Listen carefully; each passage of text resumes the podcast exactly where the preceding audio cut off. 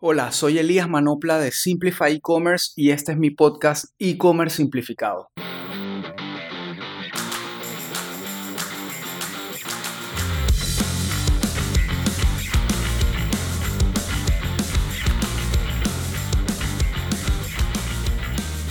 Gracias, Elías. excelente tu, aportación aquí a esta conversación y también gracias por la invitación a, estar aquí en este, en este conversatorio.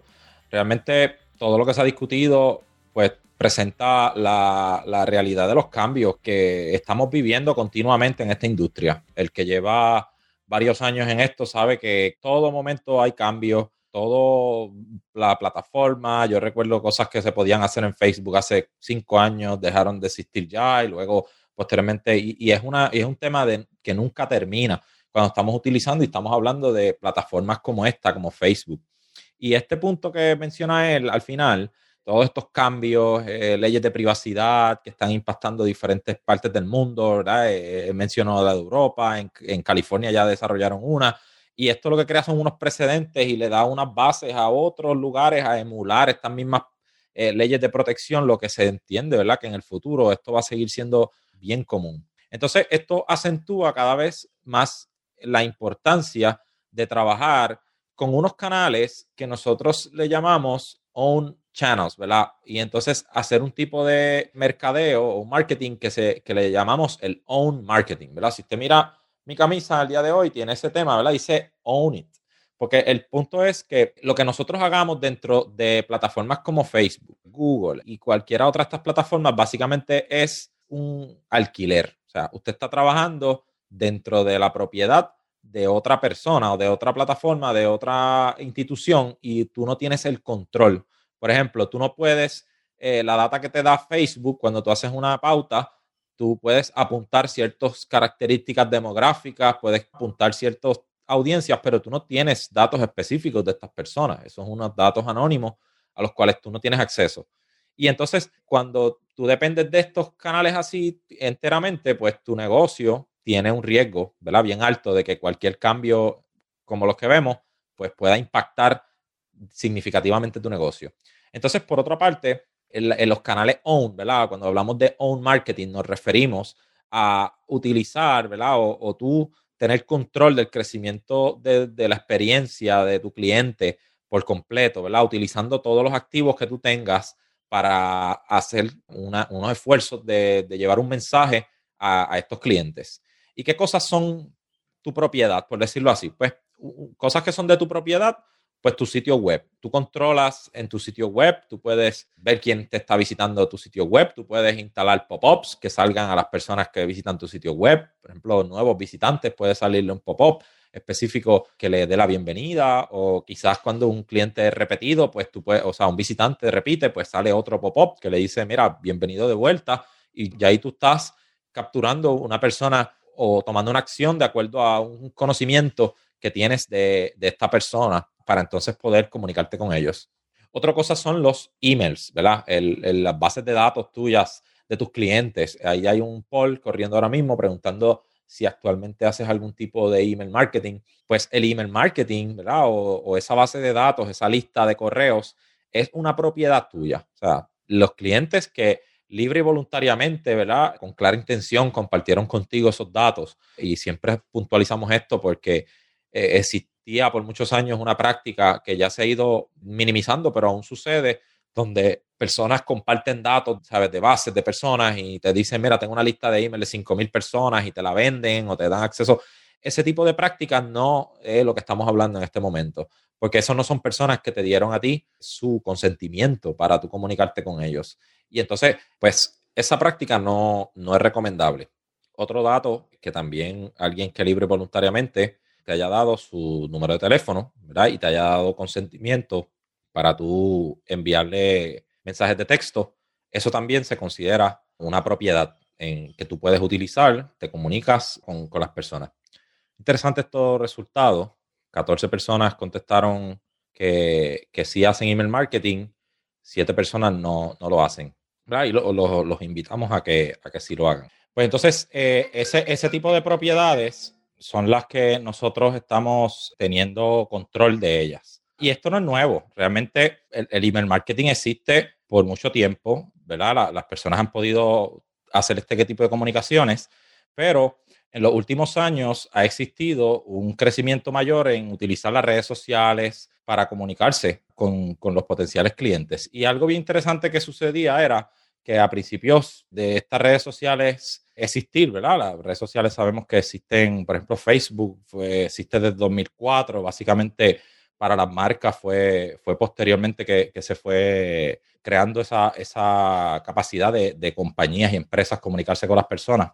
Pues al principio la comunicación a, tu audiencias era prácticamente gratuita, bien fácil, o sea, lo, lo que tú publicabas lo veía gran cantidad de personas dentro de, de estas audiencias.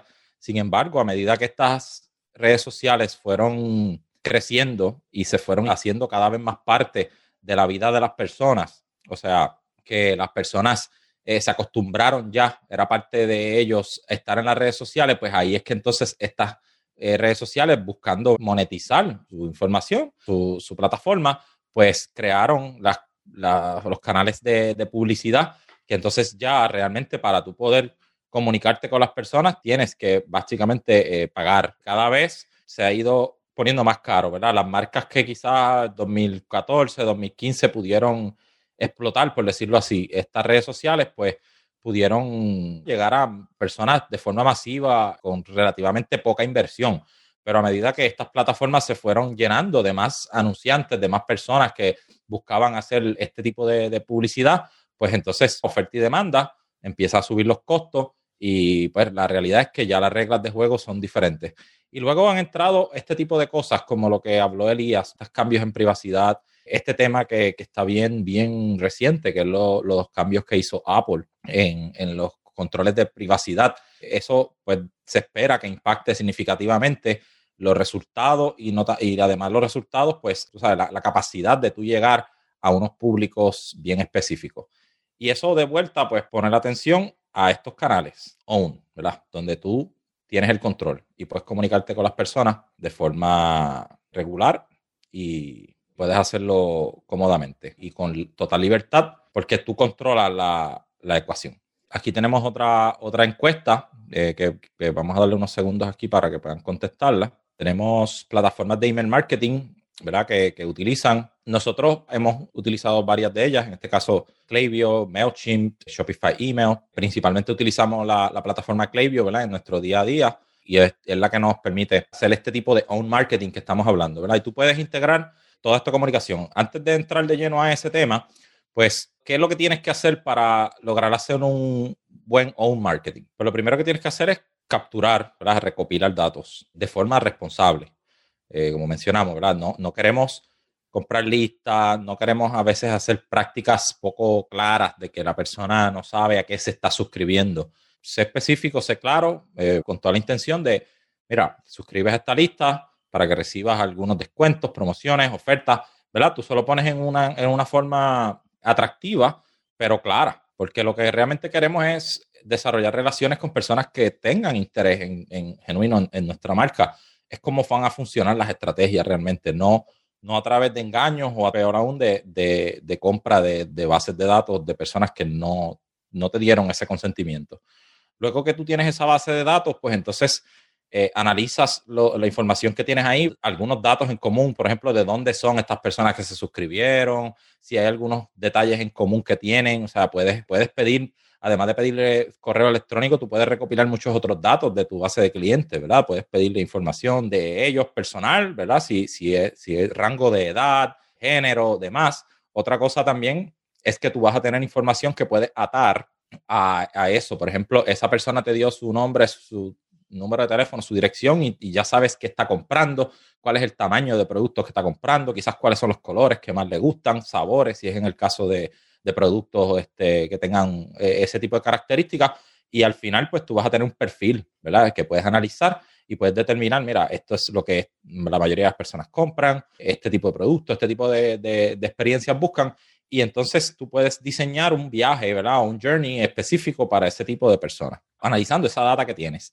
Y luego entonces te puedes comunicar con ellos de esa forma, ¿verdad? Si ya tú conoces que esta persona siempre que te compra, te compra el tamaño medium o el tamaño mediano en camisas, pues cuando a ti te llegue quizás un producto nuevo de, esa, de ese tamaño, puedes específicamente ofrecerle, ¿verdad? Mira, a esa persona tengo disponible este producto, porque tú sabes que siempre ese es su tamaño y es, pues, es una característica que tiene ese usuario, ese cliente, te permite comunicarte de esa forma adecuada. La realidad es que estas estrategias te permiten a ti eh, maximizar también la inversión. Elías mencionó hace unos, minutos el tema de los costos de adquisición. En plataformas de, publicidad pagada, pues tenemos siempre costos de adquisición. Tú tienes que pagar una pauta, ¿verdad? Directamente cuando tú sacas, mira, llegué a 100 personas y me gasté 100 dólares, pues me costó un dólar cada, cada una de esas compras que, que, logré hacer. Muchas veces estos números son mucho más altos, ¿verdad? De un dólar. Estamos hablando costos de adquisición de, de, 10, 15, 20 dólares, eso siempre va a depender, ¿verdad? Del tipo de producto que vendas y, y la industria en que te encuentres. Pero entonces, este tipo de cosas eh, es una inversión que muchas veces te lleva a que cuando tú tienes la primera venta no es rentable o la ganancia tuya es mínima o a veces hasta pérdidas. Honestamente, hay marcas que pierden dinero, pero ganan un cliente nuevo. Entonces, maximizan su inversión de adquisición del cliente utilizando los canales own, porque ya entonces te empiezas a comunicar con ese cliente, ¿verdad? Le das un buen seguimiento luego de esa compra, le das una buena experiencia y esa persona se convierte entonces en, eh, luego te vuelve a comprar. Ya esa segunda compra no dependió de la pauta que hiciste en Facebook. Entonces, pues te está dejando ya una ganancia donde ya eso es lo que te permite a ti crecer. Así que realmente los negocios en este momento y 2021, con todos estos cambios que están pasando, van a depender cada vez más de estos canales OWN para poder eh, maximizar los resultados. Por compartirle unos datos, ¿verdad? Bien interesante. Nosotros escogimos una muestra aquí de 10 marcas con las que estuvimos trabajando durante el 2020, eh, sus estrategias. Y acá nosotros, esas 10 marcas totalizaron unas ventas de 6 millones de dólares, ¿verdad? En sus tiendas en línea. Y de eso, 1.4 millones, ¿verdad? básicamente un 23% de la venta fue gracias a canales own. Entonces, piense usted, estamos hablando de un 23%, o sea, una buena estrategia de canales own, own marketing, entiéndase, en este caso hablamos específicamente de email marketing y de mensajes de texto, te permite a ti aumentar entre un 20 y un 30%. Nosotros, algunas de las marcas de las que estamos hablando llegaron hasta un 42% de sus ventas durante el año 2020 proveniendo de, email, marketing y SMS. Así que definitivamente son canales que vale la pena apostar y son los que nos, ayudan a, a nivelar. No estamos con esto diciendo que dejemos de pautar, porque de algún lado tenemos que adquirir los clientes nuevos, las personas que no nos conocen, cómo podemos construir esas bases de datos.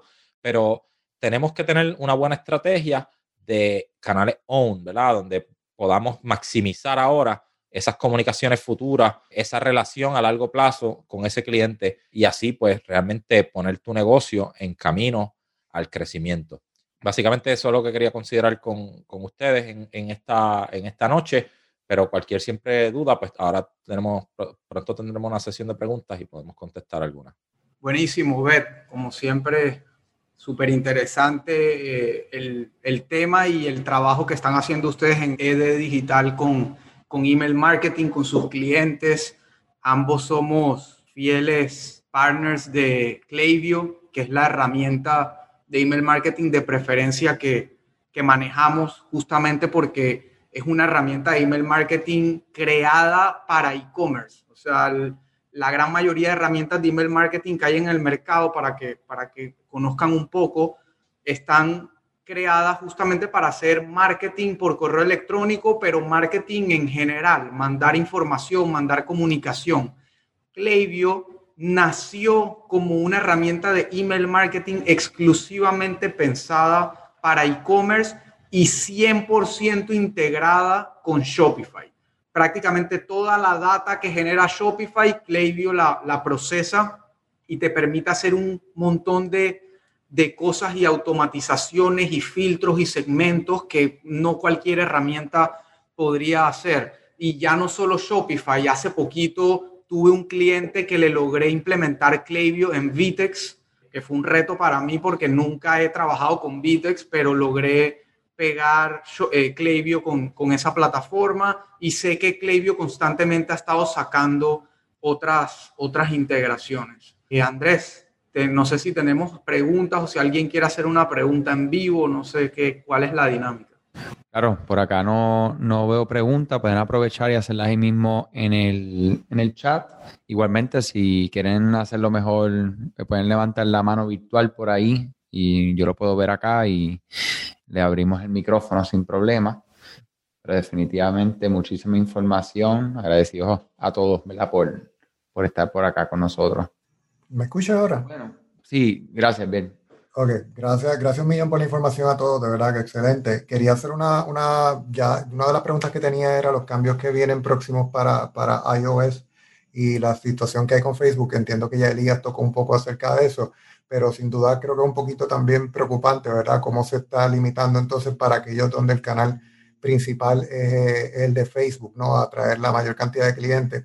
Y atado a esa pregunta iría, ¿cómo podemos hacer un leverage, un ¿verdad? leverage de, otras plataformas para poder tener, también eh, tráfico de esas plataformas y a cuáles a cuáles debemos ir buscando qué tipo de clientes. Por ejemplo, sabemos que está Snapchat, eh, TikTok, eh, todas estas plataformas sociales que de igual manera Instagram ha cambiado mucho últimamente, particularmente con esto de los Reels y toda la situación, y están haciendo un poquito más fácil lo que es la venta también a través de Instagram.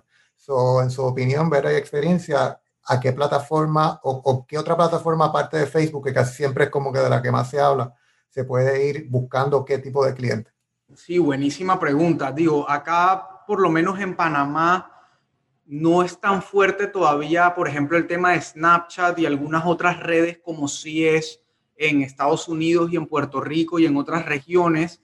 Pero sí te puedo decir, uno, lo más importante es que en el caso de Facebook, eh, lo más importante que debes tener en cuenta es que vas a poder seguir haciendo publicidad lo que va a pasar, y bueno, si estás en Shopify, que no sé si es tu caso, activar e, ese nuevo API de, conversiones de Facebook con Shopify es sumamente sencillo. En la, en la integración del, Facebook Channel de la tienda de Shopify, vas a llegar a una opción donde habla del data sharing, eh, de, la parte compartir data. En esa opción, él te ofrece tres diferentes niveles de, compartir si lo colocas en la opción máxima, automáticamente ya tienes el, el Conversion API aplicado en Shopify. O sea, con solo hacer ese, ese cambio, ya automáticamente Shopify le va a estar mandando eh, data de conversión a, Facebook, lo que te va a permitir igual seguir viendo tus, tus resultados de tus campañas. Eh, eso es importante que lo tengas en cuenta.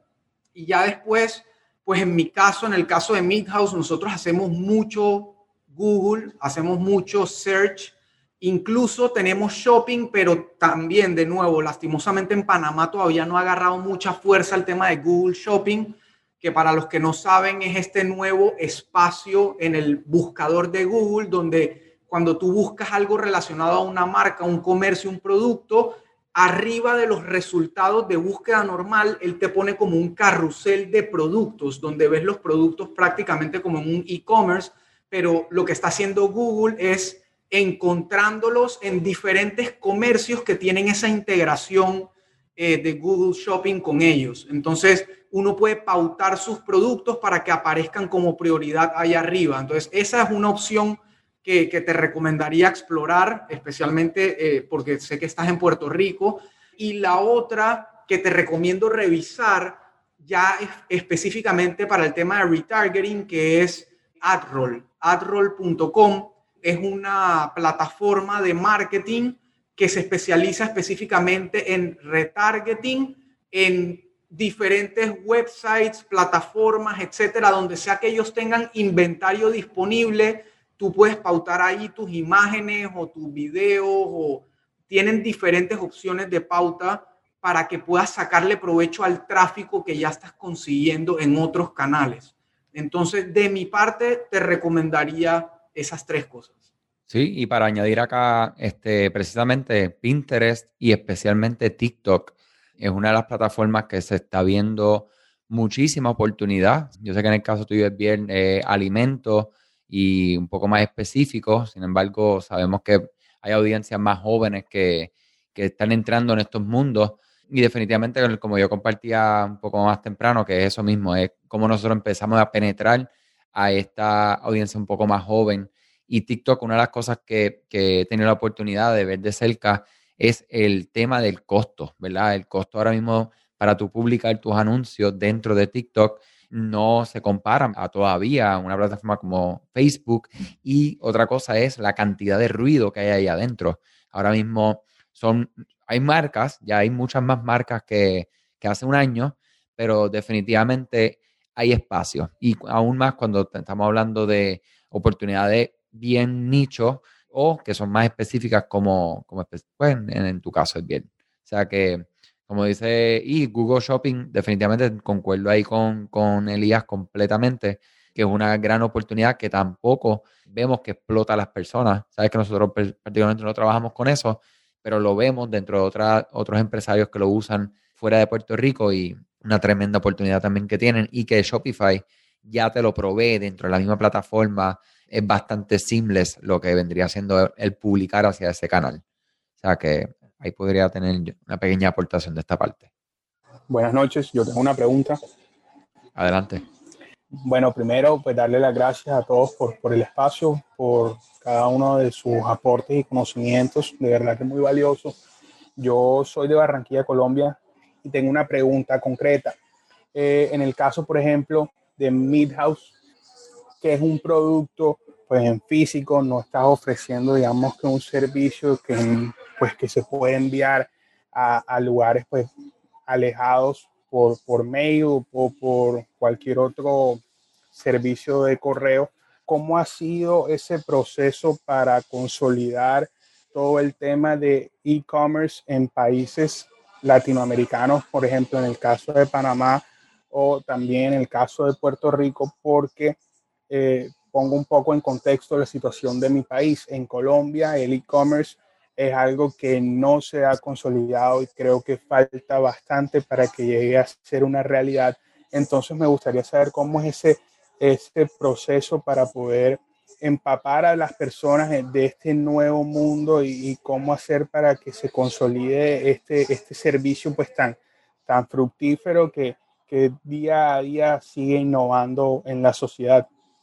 Mira, efectivamente, yo te diría que Panamá de cierta manera no se aleja mucho a esa realidad. Como decía al inicio, para muchas empresas antes de la pandemia incluso seguían diciendo que el e que Panamá no estaba listo para el e-commerce, que el cliente no, no estaba listo para comprar en línea, que no sé qué. Pero mientras que decían eso, Amazon seguía vendiendo y vendiendo y vendiendo y uno podía ver, que no sé si es el caso de Barranquilla, porque hace más de 20 años no vivo allá, pero uno podía ver cómo casi en cada esquina habría un nuevo servicio de correo de recibir carga de, los Estados Unidos. Entonces, mientras esos, esos negocios crecían y crecían, lo que significaba que la gente seguía y seguía comprando afuera, acá en Panamá todavía las empresas seguían diciendo que no, que el, que el cliente no estaba listo. Entonces, en el caso particular de Midhouse, lo que te puedo decir es que nosotros sencillamente apostamos a que sí, montamos la tienda, comenzamos primero eh, mandándole el mensaje a nuestros contactos cercanos por WhatsApp, lo que teníamos a la mano, empezamos a ver tracción, empezamos a, como quien dice, validar el mercado y darnos cuenta de que, de que la plataforma y la manera, el flujo funcionaba. Y luego poco a poco fuimos atreviéndonos a meter plata en estas plataformas de marketing digital. Eh, fuimos arrancando de, de, poco, con lo poco que sabíamos también, experimentando, haciendo pruebas, viendo qué funcionaba, qué no.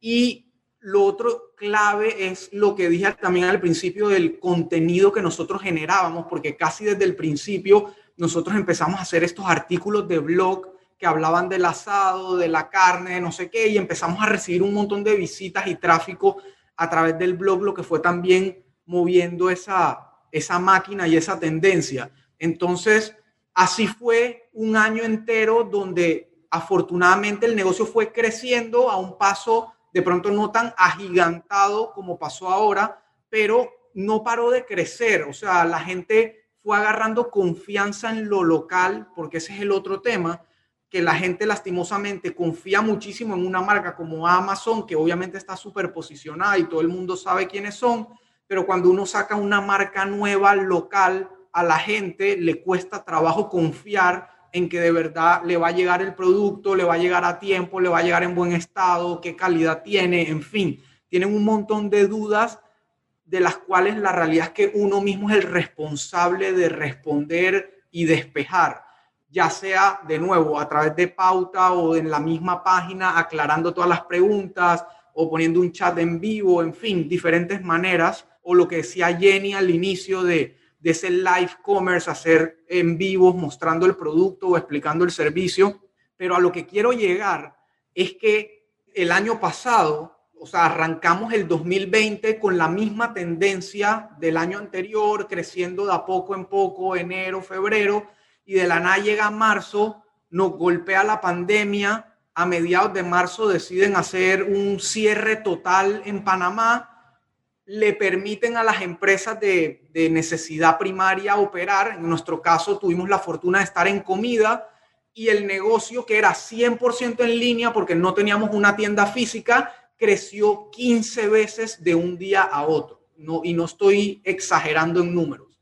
15 veces de un día a otro, lo que nos obligó a migrar de prácticamente de una operación de 20 metros cuadrados a 100 metros cuadrados, de dos personas a cinco personas, en fin, fue como el despertar de la clientela que ya existía y que no estaba comprando online. Entonces, te digo que al final a uno le toca también empujar, a uno le toca también invertir, arriesgarse, probar para despertar esas audiencias que sí compran en línea, pero no están comprando local, lastimosamente.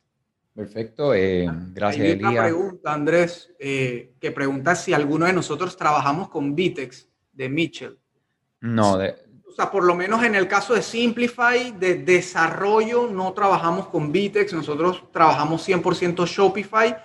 En lo que sí hemos trabajado es en marketing con gente que usa Vitex, eh, email marketing o pauta digital, siempre y cuando esa, eh, eh, la, la página que está montada en Vitex se le pueda integrar todo lo necesario para, para implementar campañas y estrategias de marketing.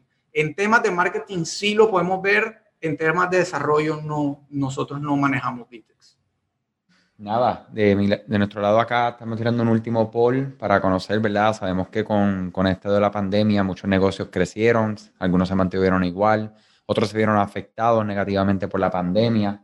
Interesantemente, hasta ahora tenemos un 100% de, que, de crecimiento, eh, casi la mitad de las personas que han contestado y es algo que, que definitivamente no es sorprendente, algo que, que, que, ya se está viendo por, en todas las verticales dentro del comercio electrónico y precisamente creo que es el, el, llamado, ¿verdad? Que esto va a continuar, o sea, no hay vuelta atrás, esto va para adelante, o sea, que el, el que hoy está aquí con nosotros, que ya tiene su tienda online, les felicito, el que está todavía en proceso, igualmente le felicito. Y el que está todavía pensándolo, pues le felicito porque están aquí con nosotros y se están empapando con información, pero sí les digo que están a tiempo. Este es el momento y definitivamente queda un, camino demasiado grande por delante para que, para que se detengan. Eh, y no hay, no hay duda de que esto llegó para quedarse. A me pareció muy interesante Alejandro, como compartió que en Colombia eh, no hay un, comercio electrónico, o sea, una penetración masiva, ¿verdad? De, de, lo que sería el e-commerce. Y ahí es donde yo mismo digo, wow, qué mucha oportunidad todavía queda por delante. Definitivamente, de mi lado, ¿verdad? Me despido y paso el micrófono virtual de vuelta a Elías y les deseo a todos mucho éxito en sus proyectos, salud y gracias por compartir con nosotros. Sí, Andrés, definitivamente agradecido con la gente que estuvo aquí todo este tiempo escuchando, aprendiendo, interactuando con nosotros y simplemente dejarlos con prácticamente lo mismo que acabas de decir, de vuelta a la diapositiva del reporte de McKinsey sobre el crecimiento exponencial del e-commerce en el año pasado, un en Estados Unidos, de nuevo, es que es importante para que lo dimensionemos a nuestra región. Si en Estados Unidos el e-commerce creció 10 años en tres meses, imagínense cuánta oportunidad de crecimiento queda de nuestro lado también. Esa es la, conclusión importante de esa diapositiva. ¿Cuánto hay por crecer de nuestro lado? Así que quiero dejarlos con eso, quiero dejarlos de nuevo con la invitación a atreverse a probar, a pautar, a posicionar sus marcas, a expresarse, a ser transparentes con su audiencia y con su mercado, a cambiar la manera en que se venían haciendo los negocios hasta ahora, ir consono a la nueva realidad, a las nuevas tendencias, a las nuevas generaciones. Eh, así que nada, muchísimas gracias de verdad por haber estado con nosotros, por su tiempo. Eh, este, este webinar fue grabado y se lo vamos a compartir igual por si quieren compartirlo ustedes con sus equipos de trabajo o repasar alguna cosa que se haya dicho o ver algún pedazo que se perdieron, eh, van a tener ese, ese material disponible para ustedes. Así que nada, ahí ya Andrés compartió los contactos de todos nosotros. Siéntanse en confianza de escribir y muchas gracias por todo otra vez. Que pasen feliz noche.